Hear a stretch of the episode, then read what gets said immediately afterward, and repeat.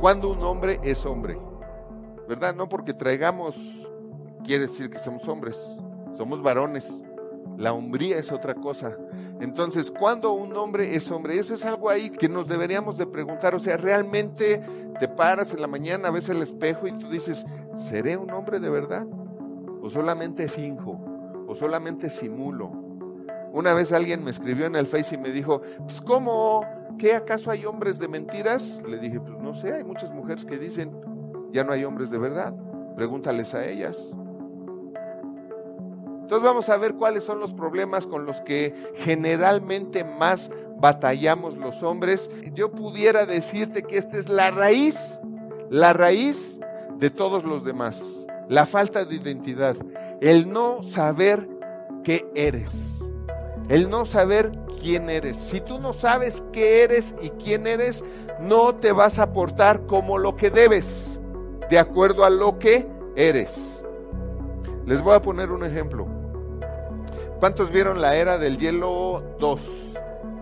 La película de caricaturas, la era del hielo 2, es donde sale la novia de Manfred que después se hace su mujer. ¿Se acuerdan de la novia de Manfred? Eli. Eli.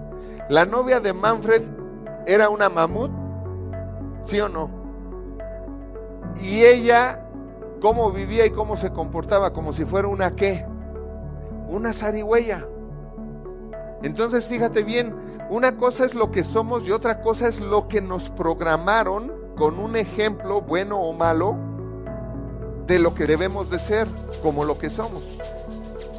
Nuestra vida, nuestro carácter, nuestro perfil, nuestra personalidad está formada por lo que nos ha rodeado por toda la información que hemos recibido, lo que hemos visto, lo que hemos oído, lo que hemos sentido, lo que nos han hecho sentir. Todo eso nos ha llevado a programar. ¿Qué le pasó a, Eli, la mamut?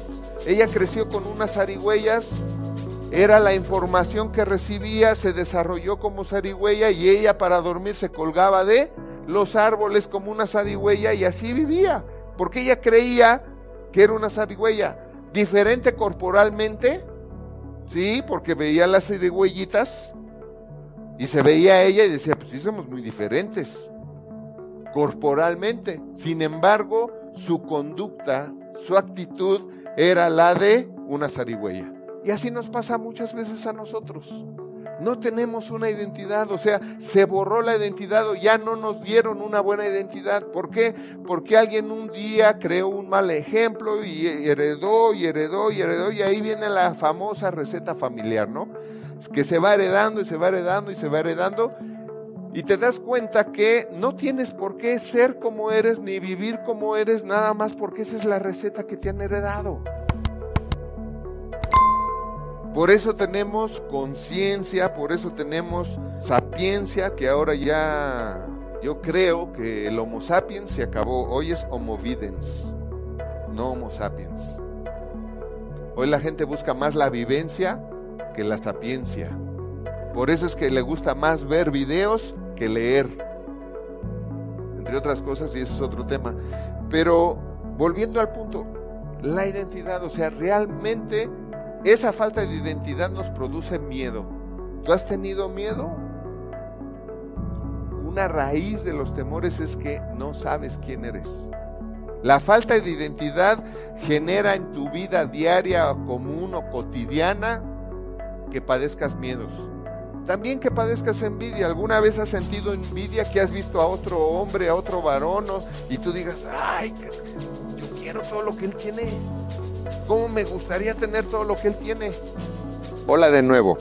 Déjanos tu opinión y si te gustó el video, regálanos un like. Suscríbete y activa la campanita para que no te pierdas ninguno de los videos que tenemos para ti y tu familia.